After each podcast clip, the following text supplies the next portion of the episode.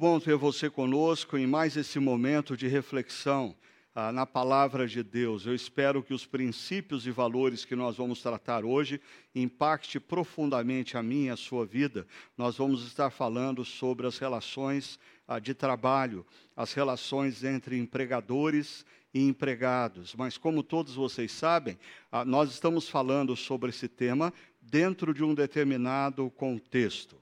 A pandemia mudou drasticamente a nossa forma ah, de lidarmos com a vida, principalmente no contexto das nossas comunidades cristãs.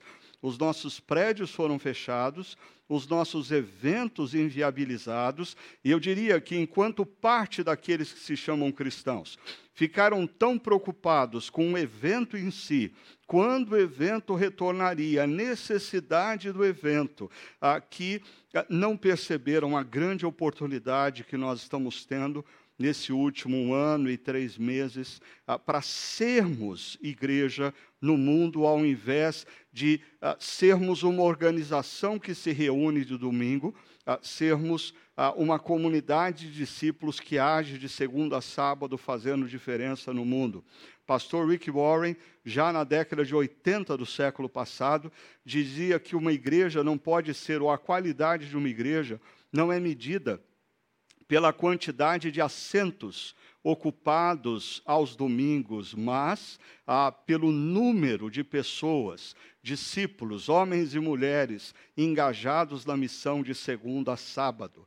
Aí é isso que a, essa pandemia está nos dando a oportunidade de vivermos. E nós temos conversado ah, sobre essa questão relacionada à mansidão. Nós temos desafiado você a perceber que o apóstolo Pedro, ao escre escrever para os irmãos e irmãs, discípulos de Cristo, que estavam espalhados pela Ásia Menor, uma das marcas que deveriam se fazer presente em suas vidas era a mansidão. A mansidão nas relações, a mansidão nos conflitos. Ah, nós já conversamos sobre a importância da mansidão na relação entre o cidadão e o Estado. Ah, ser manso nessa relação não significa ah, concordar com tudo, mas não significa também ah, agir e discordar, ah, desonrando homens e mulheres. Ah, os cristãos são caracterizados pela mansidão, mesmo na forma como protestam, mesmo na forma como discordam. Na última semana, nós tivemos uma conversa aqui fantástica, na qual nós conversamos sobre a mansidão na relação entre esposos e esposas. Ah, e nós vimos que ah, o ponto central do texto de Pedro não diz respeito à mulher se sujeitar ao seu marido, mas sim mulheres honrarem seus maridos e maridos honrarem as suas mulheres. É uma questão de sujeição mútua. E a mansidão deve marcar também as relações entre esposo e esposa, esposa e esposo. Hoje, nós vamos conversar sobre essa outra temática ah, relacionada ao mercado de trabalho e nós vamos ver como que o princípio da mansidão é exposto, defendido e ensinado por Pedro na sua carta, ele se relaciona ah, com empregados e empregadores, ou empregadores e empregados. Para tanto, eu queria ler para vocês o texto que vai ser a base da nossa reflexão hoje, aqui se encontra ah, no, na primeira carta de Pedro, capítulo 2, a partir do verso 18, diz assim: Escravos, sujeitem-se aos seus senhores com todo o respeito, com toda honra, não apenas aos bons e amáveis, mas também aos maus, porque é louvável que, por motivo de sua consciência para com Deus, por causa do Senhor, alguém suporte aflições, sofrendo injustamente. A dor, o sofrimento faz parte da agenda da vida, principalmente de um discípulo de Jesus ah, que vive num mundo disfuncional. Mas o texto segue dizendo: Pois que vantagem há em alguém suportar açoites recebidos por terem cometido o mal, ou seja, que vantagem há alguém sofrer porque fez o mal, mas se vocês suportam o sofrimento por terem feito o bem, isso é louvável diante de Deus. Por isso, vocês foram chamados, pois também Cristo sofreu no lugar de vocês, deixando-lhes exemplo, para que sigam os seus passos. Então, na relação profissional, no mundo do trabalho, na relação entre empregados e empregadores. Mais uma vez, Pedro nos convida a imitarmos a Jesus e a desenvolvermos relações caracterizadas pela mansidão. Mas o que, que significa isso? E para me ajudar a compreender esse texto, ah, tanto no contexto do primeiro século, como no contexto atual, eu queria convidar hoje dois amigos para conversar comigo ah, sobre esse trecho que nós acabamos de ler. E eu vou convidar aqui para estar com a gente nessa discussão ah, o meu amigo Renan, que há muitos anos trabalha nessa esfera do trabalho, na Justiça do Trabalho, primeiramente por muitos anos juiz do trabalho e mais recentemente desembargador do trabalho. É muito bom ter você aqui ah, com a gente, Renan, e, e muita saudade de você, viu? Saudade é minha também, Ricardo. É um privilégio poder participar desse momento, rever e interagir com você, ainda que virtualmente. Cumprimento aí o Tiago, o Jaqueto, e cumprimento a todos que interagem conosco nesse momento. Joia, e eu também quero dar as boas-vindas ao Tiago, pastor da nossa comunidade, que chegou recentemente, aí que eu tenho explorado aí o conhecimento dele ah, na área exegética, na área ah, das línguas originais, para nos abençoar ah, e nos conduzir a uma compreensão sempre mais profunda do texto bíblico. Seja bem-vindo, viu, Tiago? Olá, Ricardo. Obrigado. É uma alegria estar com você e com o Renan nesse momento. Eu queria aproveitar e, e começar essa nossa conversa é, com uma pergunta para o Tiago. Tiago, nesse texto que nós acabamos de ler, Pedro fala de servos e senhores. Ah, qual é o contexto cultural do primeiro século aí? O que que efetivamente Pedro ah, está, ah, ah ele está fazendo menção a que tipo de relação? Como a gente pode compreender isso à luz do primeiro século? Você podia ajudar a gente nisso, Tiago, por favor? Sim, eu acho que o primeiro passo aqui é fazer uma diferenciação, Ricardo, entre a escravidão moderna, que nós é, testemunhamos aqui no Brasil, na Europa e nos Estados Unidos, e a escravidão romana lá do primeiro século. Embora escravidão seja sempre escravidão e sempre seja ruim, a escravidão no Império Romano era, digamos assim, menos cruel que a escravidão moderna porque, primeiro, ela não se dava por questão de cor de pele. E segundo, porque o senhor do escravo ou do servo, ele tinha algumas obrigações com o, o servo, como alimentá-lo bem, vesti-lo bem, não poderia assassiná-lo porque ele poderia ser julgado por isso. O servo poderia receber terras do seu senhor e até conseguir a liberdade. Então, a gente tem que fazer essa diferenciação. O segundo ponto é entender que no primeiro século nós tínhamos basicamente dois tipos de servos, os escravos e os livres. E parece que Pedro não faz diferenciação aqui no texto que ele está escrevendo. E o que Pedro está endereçando aqui são é, servos que antes não eram cristãos e agora são cristãos, e por isso a relação deles com seus senhores é transformada porque eles foram transformados. Com relação aos senhores, Pedro não faz menção direta a eles nesse texto, como Paulo faz em Efésios e Colossenses, por exemplo. Há pelo menos três razões para isso. Primeiro, porque não havia senhores até então naquelas comunidades. A segunda razão é, se é, essas pessoas estavam lá, era um número muito reduzido. Agora, tem uma terceira razão que é a que eu prefiro, é que Pedro ele vai ensinar que cristãos e cristãs, como discípulos e discípulas de Jesus, que viviam à margem da sociedade, como os escravos é, viviam, por isso eles são chamados de peregrinos e forasteiros, todos eles são identificados como escravos de Deus, mesmo sendo pessoas livres. Pedro fala isso no versículo 16. Então, eu acho que o que Pedro está fazendo aqui, ele está criando uma consciência de escravos de Cristo para toda a igreja, sejam para, seja para servos ou para senhores, e ele faz isso relacionando-nos com o exemplo de Jesus, que é o servo do Senhor, conforme ele vai falar nos versículos 21 a 25 do capítulo 2, baseado no texto de Isaías, capítulo 53. Legal. Uh, e, e agora, mesmo considerando é, ensinamento, que o ensinamento que Pedro está passando ah, envolve senhores e servos que deveriam se ver como servos de Jesus, ou mesmo a maneira como Pedro fala para que servos atuem diante dos seus senhores, o, o, quanto isso que Pedro ensina é contracultural para a época. Como que o servo cristão ou senhor cristão dentro desse princípio, fazia diferença na cultura do primeiro século?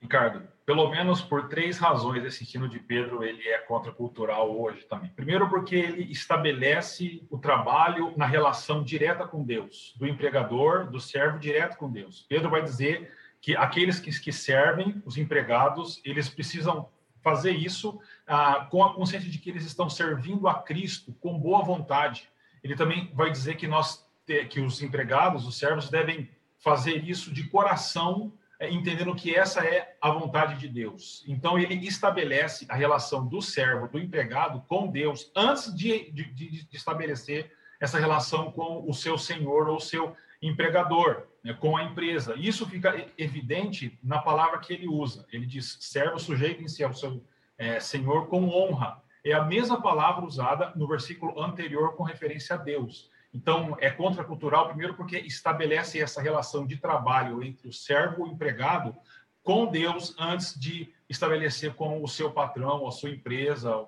ou assim por diante. É também contracultural, porque Pedro vai dizer que nós, os empregados ou servos, não devem trabalhar apenas pelo salário no fim do mês. Também, é claro, isso é justo mas deve trabalhar esperando uma recompensa de Deus. E, por fim, eu acho que é contracultural porque o, o ensino de Pedro é, estabelece o trabalho na perspectiva criacional, como uma atitude da vocação humana para o bem comum. Legal. É, algumas vezes aqui no contexto da chácara nós já comentamos e conversamos ah, sobre a diferença do conceito do trabalho é, talvez para o mundo católico romano e o conceito do, do trabalho para o mundo protestante, porque no contexto católico romano o trabalho é tido muitas vezes como um castigo decorrente ah, do pecado original. No entanto, ah, no contexto da reforma protestante, o trabalho é resgatado como uma vocação. Através do nosso trabalho, nós servimos o mundo ah, com os dons e talentos que Deus nos deu. Através do trabalho, nós adoramos a Deus. Por isso, nós fazemos o que fazemos com toda excelência. Mas eu queria vir aqui para o meu amigo Renan e perguntar para ele, Renan, ah, diante da exposição aí do, do Tiago, é, o que, que você vê como análogo entre o contexto do primeiro século, entre servos e senhores, e o contexto do mundo contemporâneo, entre empregados e empregadores? O que existe de análogo nesses dois mundos? Ricardo, embora os contextos sejam bem distintos, algumas características eu entendo como comuns tanto lá no período da antiguidade como no mundo atual. O primeiro é que o trabalho está na base da economia, tanto na Roma antiga, tanto na antiguidade, quanto no mundo atual. A segunda característica me parece relevante aqui de semelhança é a pessoalidade no trabalho feito pelo ser humano. A pessoa trabalha a partir das suas características pessoais, dos seus dons, dos seus talentos, do seu conhecimento. Então, um servo que trabalhava na agricultura tinha um perfil diferente do que trabalhava na copa, na cozinha da casa do seu senhor. Então, essas características da pessoalidade inerente ao trabalho humano, graças a Deus, persistem. Por quê? Porque é fonte da subsistência do trabalhador, mas essa pessoalidade começa a mudar na ótica do empregador. Hoje já tem trabalhador que trabalha por aplicativo. Um uma terceira característica que eu acho bem marcante, que envolve os dois contextos, embora mais acentuada lá na, na, na antiguidade, é a desigualdade entre os dois polos. Ela ainda subsiste no mundo atual. Então, patrões, é, é, empresários e trabalhadores, colaboradores, não estão em patamar de igualdade. O contexto se alterou ao longo dos séculos, mas não há uma igualdade é, é, substancial entre os dois polos. Essa desigualdade permanece, cara. Legal. E você, Tiago, você vê algum outro aspecto ah, que aponte para essa esse caráter análogo entre a realidade do primeiro século e a nossa realidade atual? Sim, Ricardo, eu acho que, em primeiro lugar, é a, a sujeição. No versículo 13, como você já destacou, é o único imperativo com essa palavra sujeição. Então, todos devem se sujeitar a Cristo, aqueles trabalhadores, os servos do primeiro século e os empregados de hoje, né? e os patrões também de hoje. A segunda relação é a consciência para com Deus, mesmo sofrendo injustiça, porque o motivo de, de, de, dessa consciência, que é esperada de todos os discípulos e discípulas de Jesus, conforme Pedro vai falar no capítulo 3, versículo 16, é o resultado da ressurreição de Jesus, baseada na ascensão de Jesus, que é o governo de Jesus, e manifestado no batismo daqueles que professaram a fé em Jesus. E essa consciência é louvável diante de Deus. Era lá e é aqui. O terceiro é porque todos devem trabalhar com a consciência de que estão servindo a Jesus antes de servirem seus patrões e empresas, como eu destaquei na, na minha resposta anterior. E por fim é porque é, lá e cá ah, os é, servos e, empregados eles devem imitar Jesus e é por isso que o apóstolo Pedro termina esse texto falando sobre servos no versículo 21 com um subjuntivo no grego. Subjuntivo é um desafio. Né? Ele diz para que vocês sigam Jesus. Aquilo não é uma certeza, é um desafio que fica. Mas tanto lá quanto cá, os é, empregados, é, servos devem imitar Jesus. Eu acho que essas relações são análogas. Legal. Nós falamos sobre a, a, situação análoga entre o primeiro século e o segundo século. Agora, eu queria voltar aqui para o Renan e perguntar para ele quais são as diferenças entre esses dois contextos, histórico-cultural, que nós precisamos estar atento. Quais são as diferenças que você enxerga, Renan? Eu entendo que há várias distinções entre os dois contextos, Ricardo. Eu começaria pela liberdade que o trabalhador tem numa dimensão obviamente maior, embora ela seja tenha suas restrições por conta da necessidade do trabalho, a, cidadania, os direitos e deveres inerentes ao cidadão que o trabalhador hoje detém que naquela época não existia.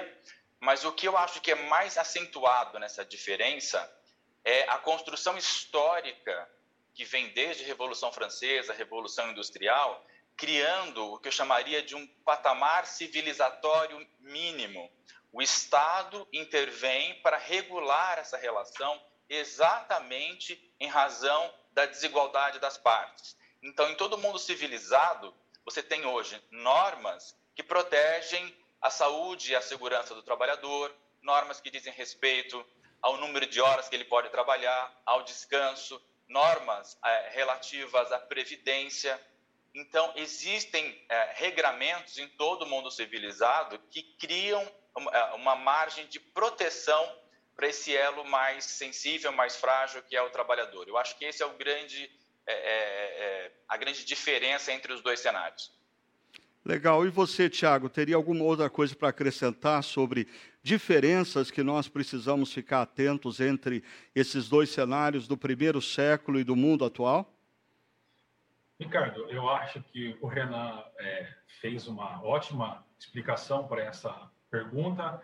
Eu só é, acrescentaria que a diferença é que o cristianismo transformou o Ocidente. Pedro está escrevendo para uma sociedade pré-cristã.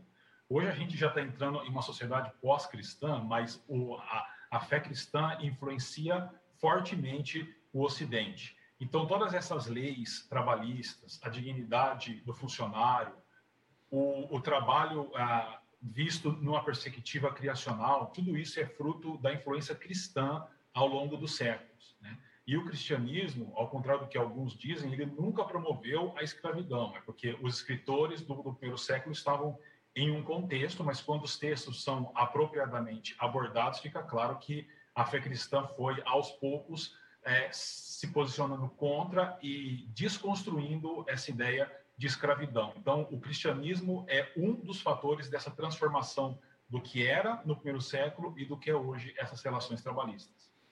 Muito bom, interessante a gente pensar e a gente deve lembrar que quando a gente fala de, por exemplo, o período onde a escravatura mais recente foi completamente abolida, ah, nós tínhamos líderes cristãos defendendo e liderando o processo, ah, primeiramente na Inglaterra, depois nos Estados Unidos e ao redor do mundo, ah, de liberdade e de igualdade, de respeito e dignidade aos seres humanos. E quando nós pensamos nas leis trabalhistas, que o Renan conhece muito melhor do que eu, né?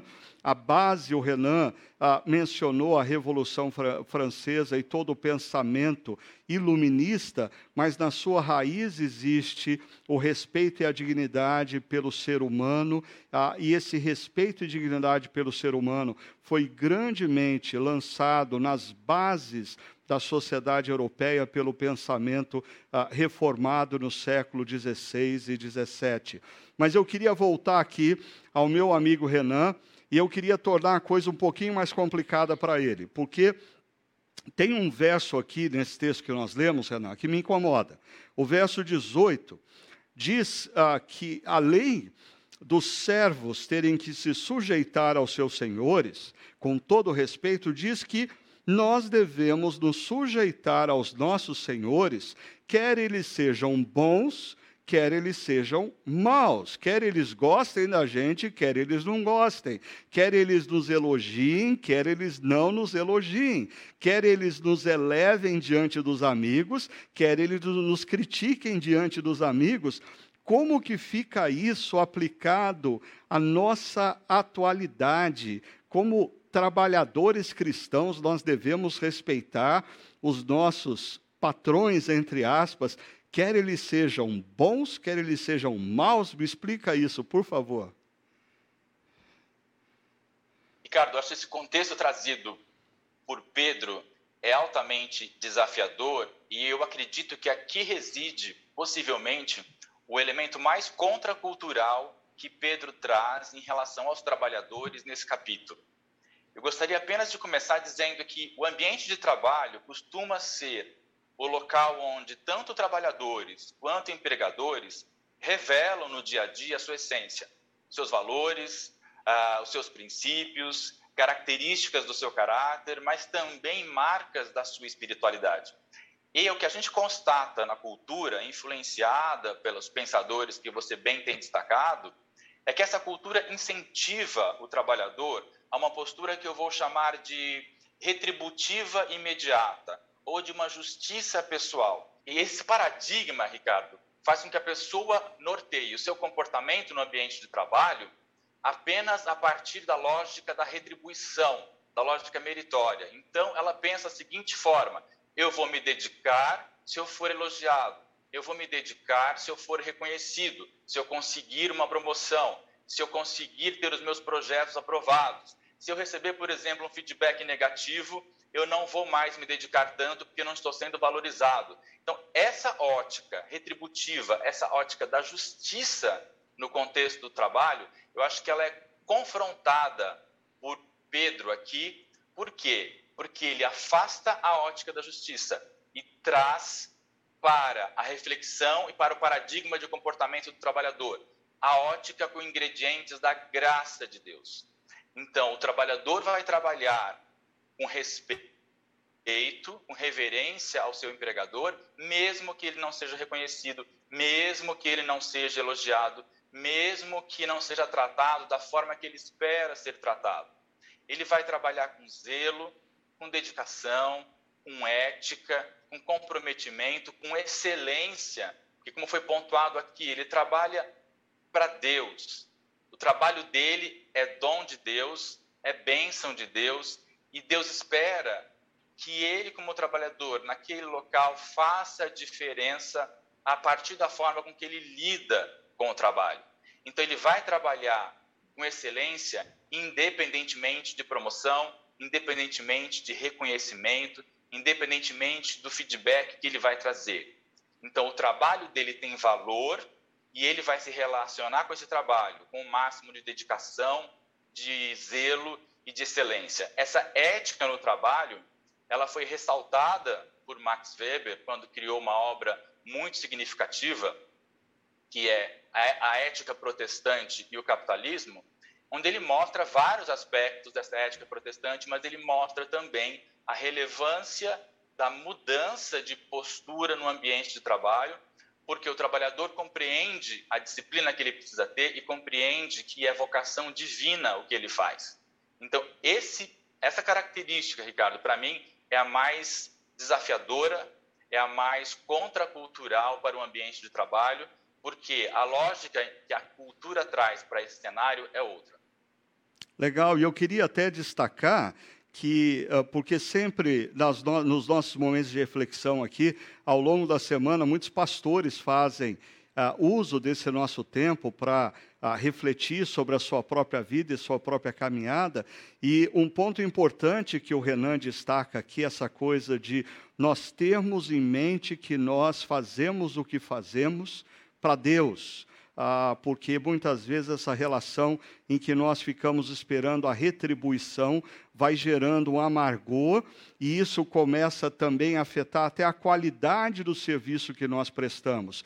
Isso não, é, não está presente só no mercado de trabalho, e eu chamei a atenção dos pastores porque muitas vezes nós, pastores, estamos fazendo, fazendo, fazendo, e nós não sentimos a retribuição da igreja, nós não sentimos o reconhecimento das pessoas, ou muitas vezes ah, nós somos injustiçados diante de determinadas críticas e comentários, e como isso é aplicado para a realidade pastoral também como nós precisamos resgatar o fato de que nós fazemos o que fazemos não para as pessoas primariamente, mas para Deus. Como esse conceito que o Renan nos traz é altamente revolucionário. Agora, eu queria ouvir a opinião do Tiago sobre isso, mas eu queria acrescentar é, um pouquinho de pimenta ah, nesse negócio, tá bom, Tiago? Olha só, ah, o, diante do que o Renan falou do verso 18, eu queria ir para o verso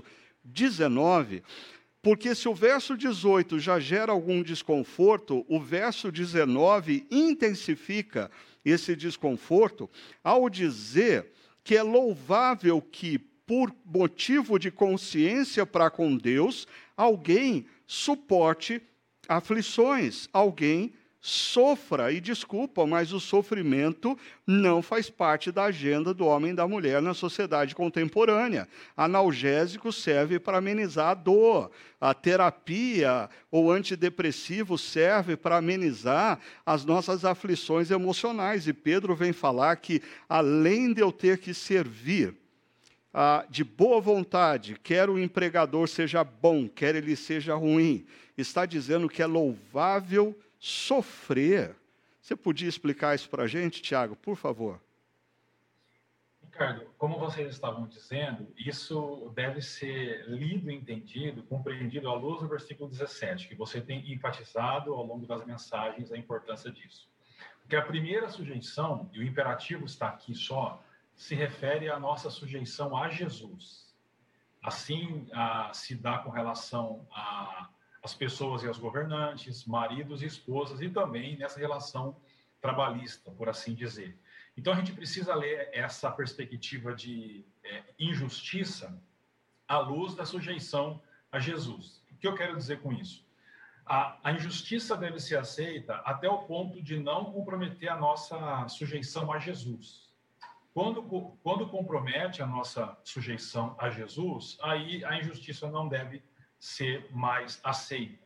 Então, pensando um pouco mais no versículo 19 e tentando trazer para os dias de hoje, eu acho que é, esse caráter injusto ele deve ser é, interpretado hoje dentro da legalidade. O que eu quero dizer com isso? Por exemplo, se você trabalha e você está esperando uma promoção, né, mas ela é dada para uma outra pessoa por razões pessoais e não profissionais ou, ou técnicas É, isso é um tipo de injustiça que não compromete a nossa sujeição a Jesus e nós devemos continuar, como disse o Renan, mesmo não recebendo tal promoção, trabalhar com afinco e com dedicação, porque nós não estamos trabalhando para aquele chefe ou para aquela empresa, mas para Deus. Esse é um tipo de injustiça que devemos sofrer hoje e continuar trabalhando é, de maneira correta, porque isso é louvável diante do Senhor. Então, eu diria que a fronteira para a injustiça é a sujeição a Jesus e uma aplicação mais contemporânea também é, é que essa injustiça deve estar dentro de uma legalidade que se fundamenta na dignidade humana. Quando tal injustiça extrapola a dignidade humana e a legalidade, aí eu acho que a, o empregado deve é, repensar e deve procurar os meios é, cabíveis para isso. Ok? Então vamos procurar os caminhos para isso. Já que você fez duas vezes menção da legalidade, então a gente passa aqui para o Renan para resolver essa questão para a gente. Renan, ah, qual é a fronteira entre eu sofrer por causa da minha consciência diante de Deus e o momento em que eu, como trabalhador, cristão, discípulo de Cristo, devo buscar os meus direitos na justiça? Aonde está a linha divisória ou a fronteira disso? Ricardo, o Tiago já trouxe um panorama jurídico aí desse tema, eu diria que estabelecer exatamente a fronteira disso é altamente desafiador, porque as pessoas reagem de formas diferentes a determinados contextos.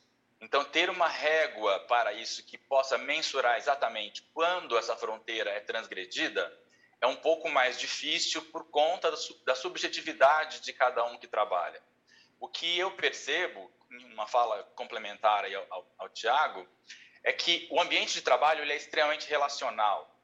E a Bíblia nos ensina que no mundo a gente vai ter tribulação, a gente vai ter dificuldade, a gente vai ter desafio, a gente vai ter frustração e o ambiente de trabalho vai proporcionar esse tipo de desafio, de dor, de dificuldade. E se isso vem de circunstâncias inerentes a esse relacionamento, de falta de reconhecimento, de cobranças de metas, de lidar com pessoas difíceis, de você não ser tratado da forma que você gostaria que fosse, eu acho que essas questões elas estão dentro do, de um patamar onde você tem sofrimento em outras áreas. Então, isso não justificaria qualquer postura de, de ruptura ou de, de, de, busca de assessoria jurídica. Eu acho que isso deveria, sim, trazer e produzir na pessoa uma capacidade de resistir com bom ânimo, de enfrentamento, de aprendizado. A dor, a frustração são matéria, matérias-primas do nosso crescimento, do nosso desenvolvimento, da nossa perseverança, da nossa maturidade. Então, não dá para ter um ambiente de trabalho, ainda mais na pós-modernidade, sem que a pessoa enfrente esses desafios. Agora, um outro contexto, que já foi pontuado pelo Tiago, diz respeito àquela situação mais extrema, mais grave, em que ordens morais do evangelho, eu vou assim dizer, são desrespeitadas, onde a sua dignidade é desrespeitada, onde valores seus são violados. Não só porque você está sendo cobrado em excesso, está sendo exigido além das suas forças, o que afeta a sua saúde, afeta a sua família, mas há situações de trabalho onde às vezes o trabalhador é demandado de praticar até mesmo atos ilícitos, de adulterar documento, de fraudar informações numa licitação, de mentir em juízo. Um dos mandamentos do Senhor é, é não dar falso testemunho. Então, essas ilegalidades, elas rompem essa fronteira da mera a, a dificuldade, da mera tribulação no ambiente de trabalho. Se esses valores, se a sua essência humana, se esses valores estão respeitados pela palavra de Deus, estão sendo violados, eu acho que é o caso de repensar se você deve permanecer naquele ambiente de trabalho é o caso de buscar assessoria jurídica, inclusive, se for necessário, ingressar na Justiça do Trabalho. Ok. E, e, no início aqui da nossa conversa, o Tiago havia feito menção de que existe a possibilidade de Pedro estar escrevendo e mencionando servos pela ausência de senhores na comunidade cristã, ou talvez porque ah, Pedro está tornando claro que quer você esteja numa posição de empregador, quer você esteja numa posição de em, empregado, ambos são servos do Senhor. Então, eu queria perguntar aqui ah, para o Tiago, o que esse texto lido ah, no primeiro século e talvez nos primeiros séculos na comunidade cristã, o quanto esse texto impactava a vida de senhores, o que mudava na forma deles tratarem os seus servos, quando eles ganhavam consciência ah, do princípio ah, defendido aqui por Pedro. Ricardo, é, duas, dois pontos basicamente. Eu entendo que o, os empregadores e empregadoras, uh, empregadores lá no primeiro século, né, mais os homens, hoje que mudou, graças a Deus, eles deveriam entender é, e, e, olhar para o seu negócio, para a sua empresa, para a sua fábrica, para o seu comércio, não apenas como uma fonte de dinheiro, também para ganhar dinheiro. Isso não tem problema ser feito honestamente, mas não apenas como uma fonte de dinheiro, mas como parte da boa criação divina que está cooperando para o processo criacional e para o bem comum. E o segundo ponto decorrente desse primeiro é que eles deveriam então ver os seus funcionários e funcionárias, seus servos e servas como iguais, como irmãos. É isso que Paulo escreve para Filemão. Tem muita gente que lê aquela carta e acha que Paulo está é, sustentando a escravidão, mas quando ele fala para Filemão receber Onésimo como um irmão, a escravidão acabou. Não há mais escravidão entre irmãos. Então, o segundo ponto é esse, porque ambos, patrões e empregados, estão debaixo do mesmo Senhor, que é Jesus. E por isso, o empregador, a empregadora, eles, eles deveriam ser justos em todos os aspectos possíveis, no tratamento pessoal, no reconhecimento profissional e até em salários. Eu acho que isso se aplica tanto lá quanto cá. E pensando em cá, na nossa situação atual, Renan, é, como que você acha que tudo quanto nós estamos conversando aqui e aprendendo através desse trecho da carta de Pedro, ah, o quanto impacta ou deveria impactar ah, pessoas que estão na posição hoje ah, como empregador, empregadores, empregadoras, ah, empresários, como que ah, esse texto deveria impactar empresários cristãos, empregadores cristãos? Ricardo, o aspecto contracultural que foi mencionado aqui não é só para o trabalhador? Ele também envolve a pessoa do empregador aquele empresário, aquele empregador que foi transformado pelo Evangelho, deveria trazer essas marcas para o seu ambiente de trabalho, para o seu business. E algumas características disso que eu acho que são amplamente válidas e saudáveis nessa relação com os trabalhadores é, primeiro, você enxergar que há uma pessoa ali, enxergar a essência humana daquela pessoa. Ela não é apenas um instrumento um elemento que vai entrar numa planilha de custos. Você valorizar essa pessoa, você compreender, como o Tiago disse, que a essência de Deus que habita em você, habita também naquela pessoa que trabalha na sua equipe, e tratá-la com respeito, reconhecer que ela tem limitações, que ela tem idiosincrasias, que ela tem características que fazem parte dela e que você deve tratá-la com o máximo de respeito. Dentro dessa ótica, eu diria que Deus deu ao empregador, na maioria das vezes, dons de empreendedorismo, visão estratégica, deu a ele uma inteligência, uma expertise, inclusive relacional, e ele pode e deve usar isso para a sua prosperidade. Mas é esperado dele, como cristão, que essa prosperidade seja compartilhada com a sua equipe, com as pessoas que estão ali contribuindo para esse resultado.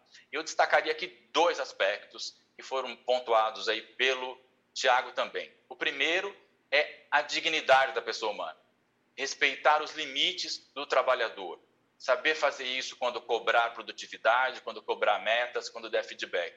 E um segundo aspecto que, a meu ver, tem estreita ligação com a dignidade do trabalhador, que é exatamente qual é o salário que vai ser pago. Buscar pagar um salário justo.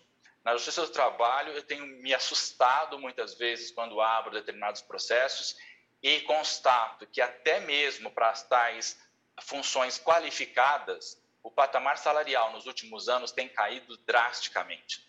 Normalmente, os empresários me questionam por que, que no Brasil a gente tem tanta regra protegendo o trabalhador, por que, que não é como nos Estados Unidos?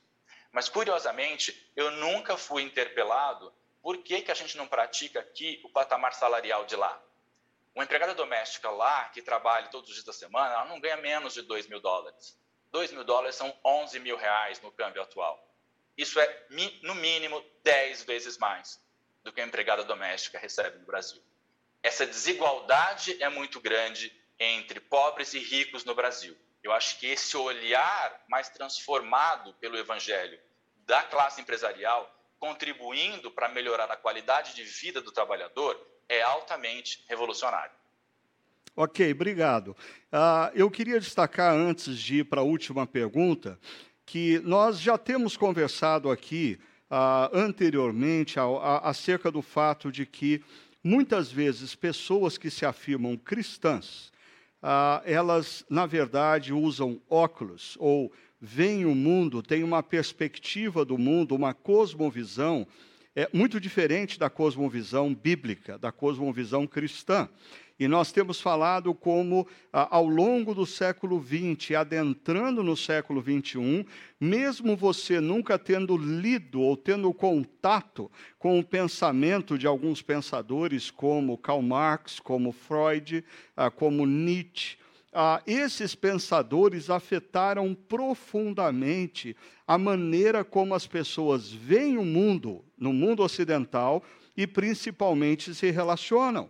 Muitos dos nossos conflitos vêm de uma perspectiva uh, de Marx, muito do nosso individualismo vem de uma perspectiva de Freud, muito uh, do, do, do, nosso uh, culto ao prazer e do imediatismo vem do pensamento de Nietzsche. Diante disso, eu quero ir para a última pergunta aqui para o Tiago e para o Renan é, mencionado esses nomes, Marx, Freud, Nietzsche, como pensadores que influenciaram grandemente a cosmovisão do mundo ocidental ah, no século XX e início do século XXI. Ah, duas perguntas que eu queria fazer para vocês. Na opinião de vocês, como que o pensamento desses pensadores afetam a nossa sociedade? E a segunda pergunta, ah, qual é a alternativa da espiritualidade cristã? O que, que a, a espiritualidade cristã diz acerca desses fatores que vocês vão destacar para a gente? Ricardo, eu diria que Marx, baseado na luta de classes, colocou funcionários e patrões em lados opostos como inimigos. Isso é ruim. O Nietzsche, destruindo qualquer esperança e sentido na vida estabelecendo o que a gente chama de niilismo, ele preparou o terreno para que o trabalho se tornasse a base da nossa identidade e também uma espécie de redenção humana.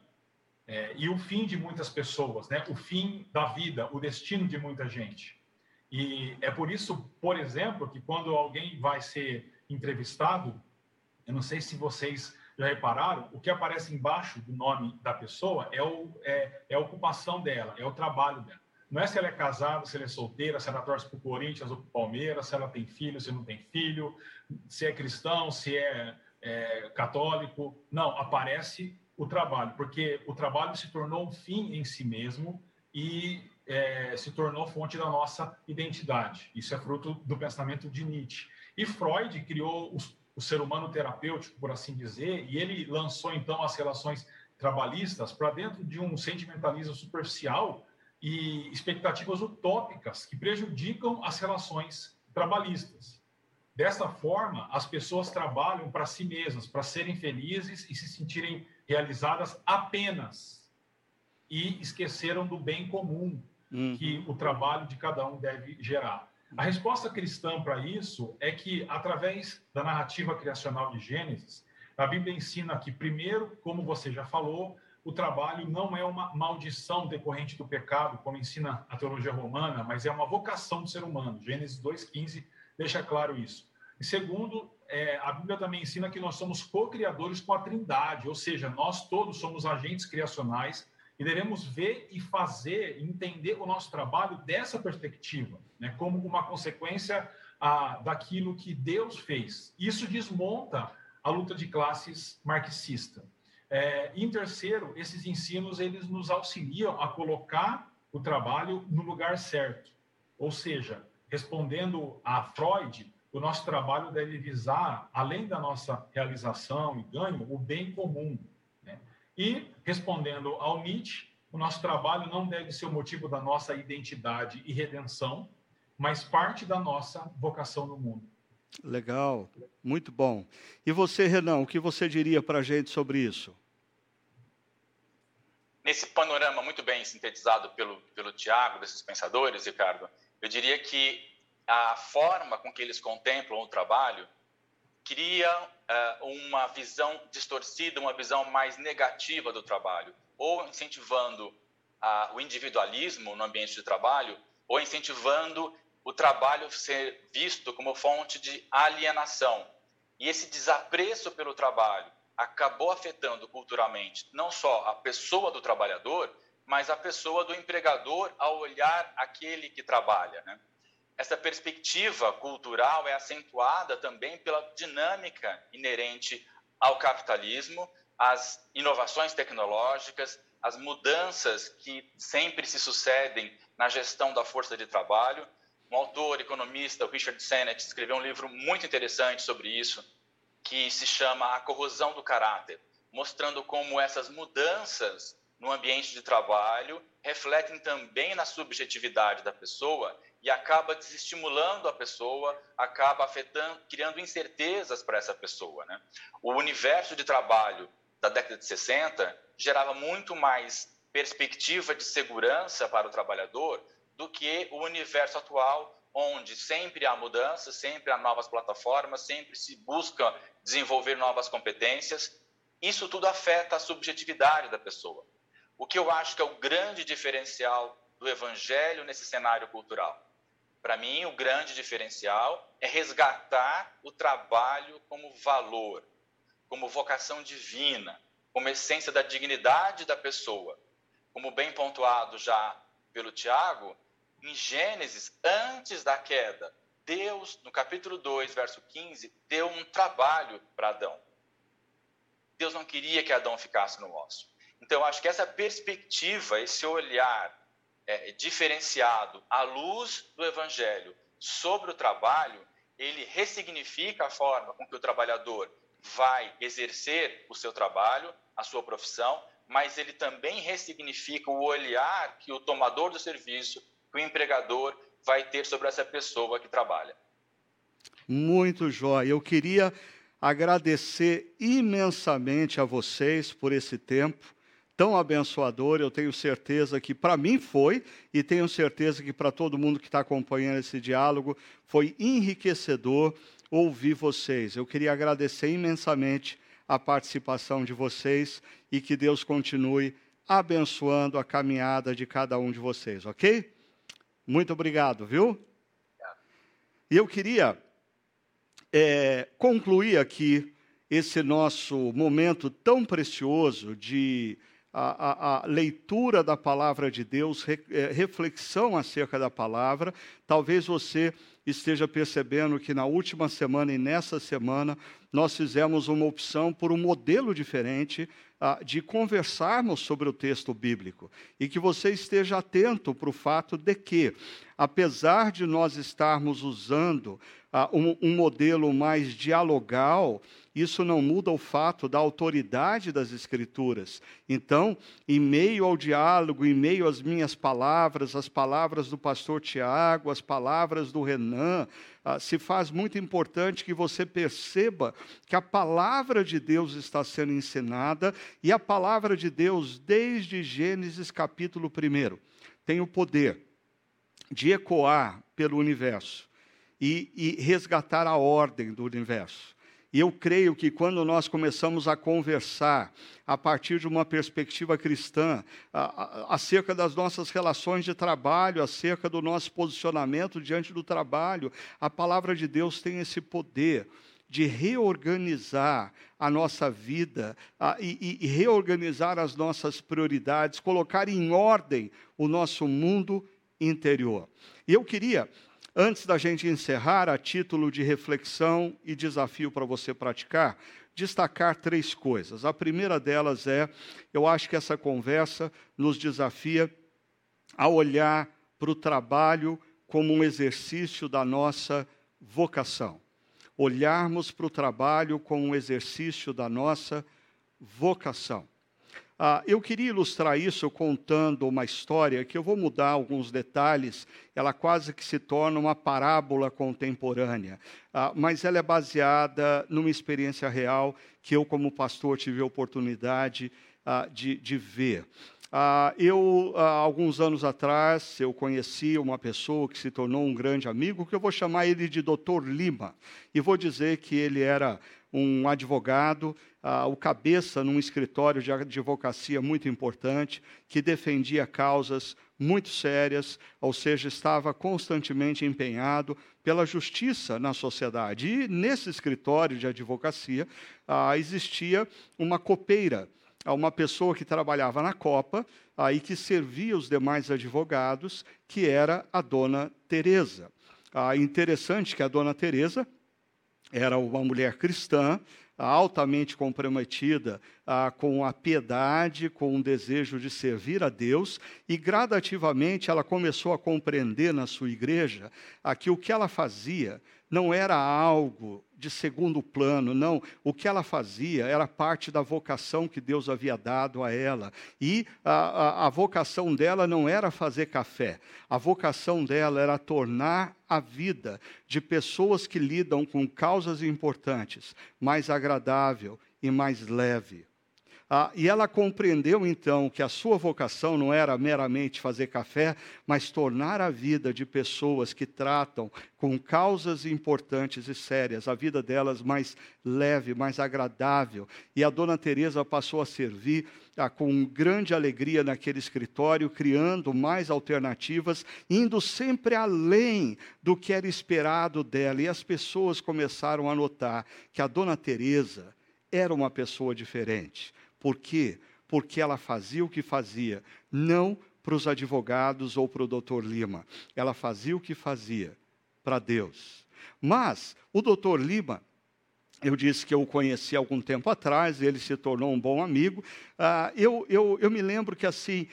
A, a, relação dele com Deus era uma relação muito formal. Ele era o que nós chamamos de cristão nominal. Ah, se diz cristão, mas no dia a dia, apesar de ter valores corretos, não vive grande entusiasmo pela fé, ah, não se mostra apaixonado por Deus. No entanto, Dr. Lima viveu uma situação muito crítica na sua vida, ah, quando a sua esposa foi diagnosticada com uma enfermidade muito séria e ele passou por um verdadeiro deserto. Mas foi aquele deserto que aproximou o Dr. Lima profundamente de Deus e ele passou a, a, a, a participar das reflexões da sua igreja, dos estudos da sua igreja de uma outra maneira. Ele começou a crescer na relação e na piedade dele com Deus, e ele se tornou muito mais do que um, um advogado importante, ele se tornou um cristão influente.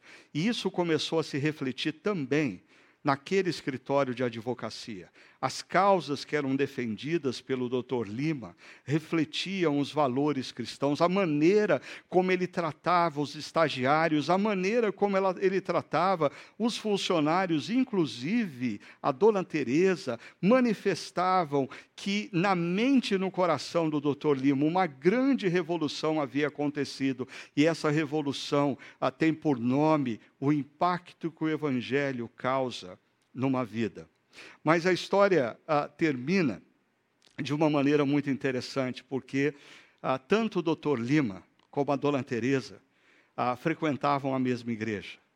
Ah, e o doutor Lima, certa ocasião, ah, perguntou para mim como que ele poderia servir no ministério na igreja. E eu tive, como eu era muito amigo dele, eu tive a liberdade de dizer para ele que seria interessante, talvez, ele servir numa área ah, na qual ah, ele exercitasse o coração dele ah, e que era uma área que de segunda a sexta o coração dele não era exercitado, porque de segunda a sexta ele estava constantemente no seu escritório, cercado de pessoas importantes, os estagiários ou outros advogados entravam para saber o que ele pensava sobre determinados assuntos e causas, e a dona Teresa entrava para servir-lhe servir um café, um bolinho, tornar a vida dele mais leve e agradável em meio a tantos assuntos importantes.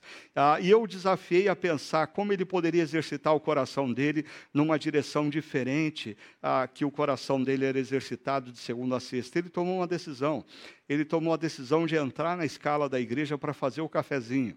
Então, de domingo, ele chegava mais cedo com a esposa para preparar o café das pessoas que, após o encontro, ah, iam beber e desfrutar do cafezinho e comer um bolinho. E sabe o que era belo de ver no momento pós-culto da nossa comunidade naquela ocasião? O doutor Lima servindo café e a dona Teresa.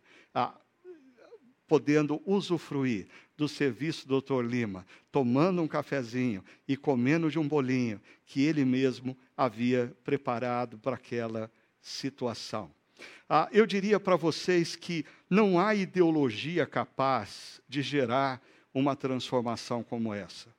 Apenas o Evangelho pode gerar essa mudança e ela começa quando nós independentemente do que fazemos, nós conseguimos descobrir a vocação por detrás do que nós fazemos. E nós começamos a perceber que a nossa vocação ela não é exercida para homens, mas ela é exercida para Deus.